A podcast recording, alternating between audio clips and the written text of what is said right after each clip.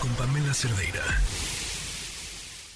Pues sí, vinculado a proceso, pero nada más va a ir a firmar cada 15 días. Y lo que me parece extrañísimo, se sigue manteniendo en el puesto. Esa es la situación de Francisco Garduño, titular del Instituto Nacional de Migración. La excusa es, pues, eran otros los que estaban siguiendo indicaciones. El de la llave no lo quiso abrir, el de la llave, sin irnos más a fondo sobre si es esto, pues, una política. ¿Por qué? Porque hay varias razones. Entre una de ellas, la que Paris había puesto ya aquí sobre la mesa, ese lugar donde ocurrió esa tragedia ya había sido cerrado por las condiciones en las que estaban los migrantes y se reabrió en nuestra administración. Paris de Sama, director del Pozo de Vida y miembro del Consejo Directivo de Esperanza Migrante. ¿Cómo estás, Paris? Buenas tardes. Hola, Pam. Muy, muy bien. ¿Cómo ven desde eh, su perspectiva de atención a los migrantes este proceso? Mira, realmente eh, pues estamos muy expectantes de qué va a pasar, porque realmente a donde vayas, ahorita ya no hay un ganar para el gobierno, ya estamos en un perder lo menos que se pueda, ¿no?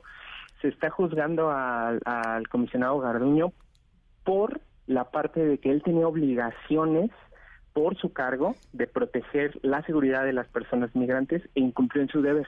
Entonces, el punto aquí está en que si se le declara inocente, pues obviamente habría que evaluar por qué entonces, o sea, si se le declara inocente significa que cumplió con su chamba. ¿Y cuál era su chamba en esto? Era pues hacer cumplir la ley de migración.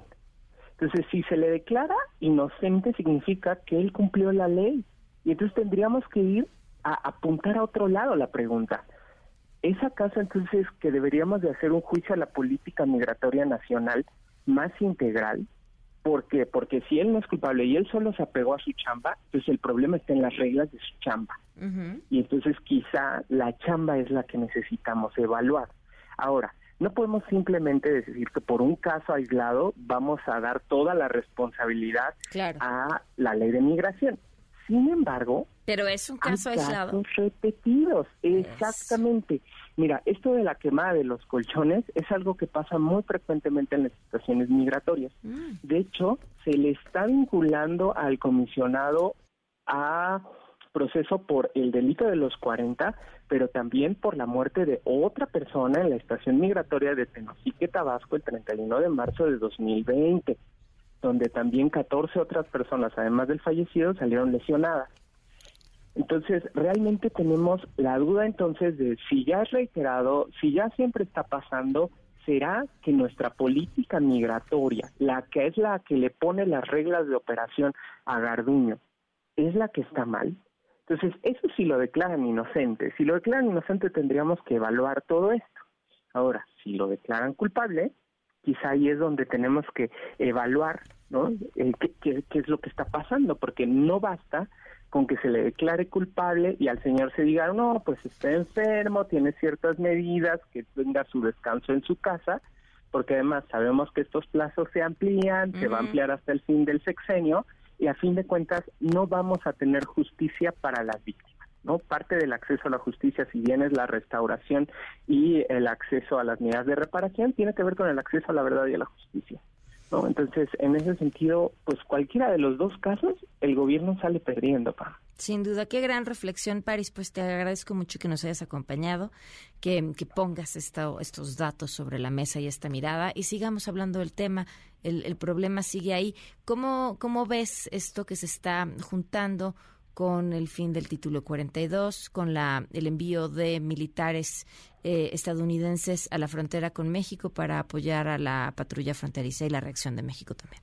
Sí, mira, en esa, en esa parte es muy triste la, la parte de la política migratoria. La última vez que se desplegaron eh, miembros de las Fuerzas Armadas de Estados Unidos en la frontera fue con Donald Trump. Mm. En el 2018, cuando se nos vino aquella caravana enorme de 5.000 migrantes que llegó aquí al, al, al Estadio Palillo. Eh, ahí se desplegaron Fuerzas Armadas en la frontera. Ojo, ahora se dijo que estas Fuerzas Armadas no van a participar en labores de vigilancia, sino van a hacer chamba administrativa. ¿Qué crees? Lo mismo se dijo en 2018.